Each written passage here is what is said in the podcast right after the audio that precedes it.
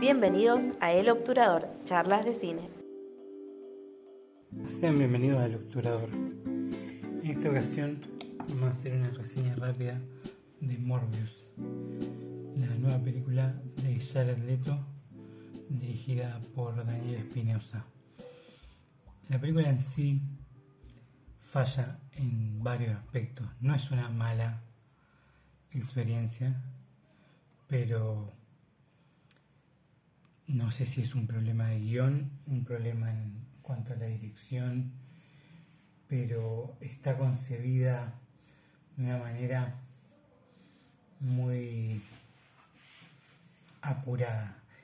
También se nota fuertemente que hay muchas escenas que usaron para promocionar la película dentro de los trailers que no están en la película, haciendo que en cierto modo todo el marketing que nos quisieron vender, que tenía mucho que ver también con la aparición de Spider-Man, eh, en qué universo iba a estar ambientado todo esto, no queda claro, e incluso con las escenas post créditos queda un poco dilucidado y sinceramente no sé, se termina perdiendo un poco la línea de qué está pasando en realidad. Eh, las actuaciones en sí son dentro de todo buenas.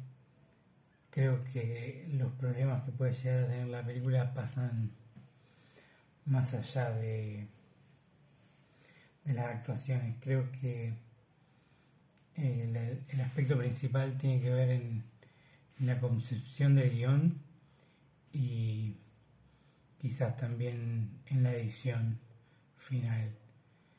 Porque creo que si alguien que no vio ningún tráiler va a ver la película puede disfrutarla tranquilamente pero como que también hay varios aspectos de la narrativa, hay una subtrama con los policías que simplemente no suma. Y, o sea, no llega a realmente tener un significado importante dentro de la película. Creo que también eh, falla en el aspecto de de que trata de copiar demasiado, ya sea de películas de terror. De hecho, hay algo que me pareció hasta cierto punto vergonzoso, que es en una escena que está en uno de los trailers, en la que está el personaje de Morbius dentro de un tanque con murciélagos vampiros. Es muy evidente que están robándole la música a las películas de Batman Inicia o El Caballero de la Noche, pero es increíblemente evidente porque suena exactamente igual. No es durante toda la película esto, pero hay muchos tonos en ciertos puntos de la película que son completamente robados a la banda sonora de esas películas.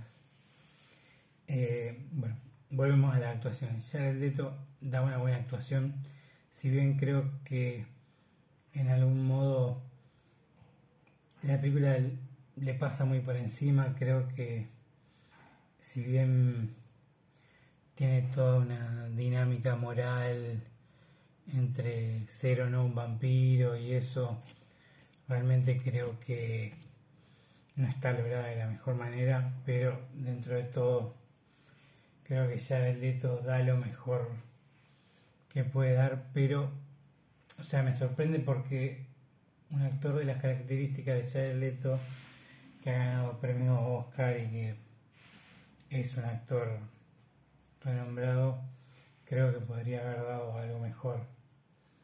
Eh, después tenemos a Matt Smith, en el papel del villano, que creo que es de todas las personas en la película la persona que más disfruto hacerla. Se le nota en la manera de actuarlo, e incluso tiene ciertas referencias que si uno es seguidor de Doctor Who y alguna de estas obras anteriores de Matt Smith lo puede encontrar como ciertos guiños. Eh, él se desarrolla bastante bien en la película y creo que es un punto fuerte para contrarrestar al personaje de, de Leto. Pero creo que tampoco se termina de entender qué personaje es. Porque en cosas que he leído dicen que es un personaje de los cómics, pero después en la película se la rebuscan demasiado como para no saber quién es realmente. Eh, la historia, por así decir, de trasfondo de este personaje no estaba muy clara, entonces por ahí no se terminan de entender muy bien los motivos. Creo que, que bueno, quedan claro que el personaje quiere quiere ser, o sea, quiere mantener su amistad con el personaje de Morbius. Bueno, eh, después tenemos a los dos policías interpretados por Tyrese y Al Madrigal, que sinceramente no sé por qué están en la película. Eh, no suman nada a la trama. Después tenemos a Jared Harris, que es un actor inglés de gran renombre, el hijo de Richard Harris, y creo yo que podría haber sido mejor el papel porque está muy poco usado, muy mal usado también quizás, y creo que era demasiado actor para ser utilizado como lo terminan usando en la película. Después tenemos el personaje de Adria Arjona, que viene a ser una especie de interés amoroso para el personaje de Morbius.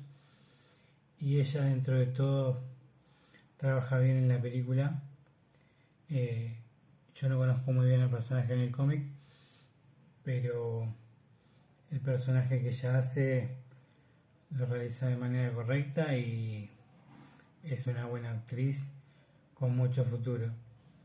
Eh, lamentablemente me gustaría decirles que esto tiene potencial para secuela, pero lo encuentro bastante raro y creo que quizás se puede volver a utilizar el personaje de Morbius en algún otro aspecto, quizás en alguna película de Venom o más adelante después de Craven ver si se puede hacer algo con lo que unir estos personajes, quizás una posible Spider-Man.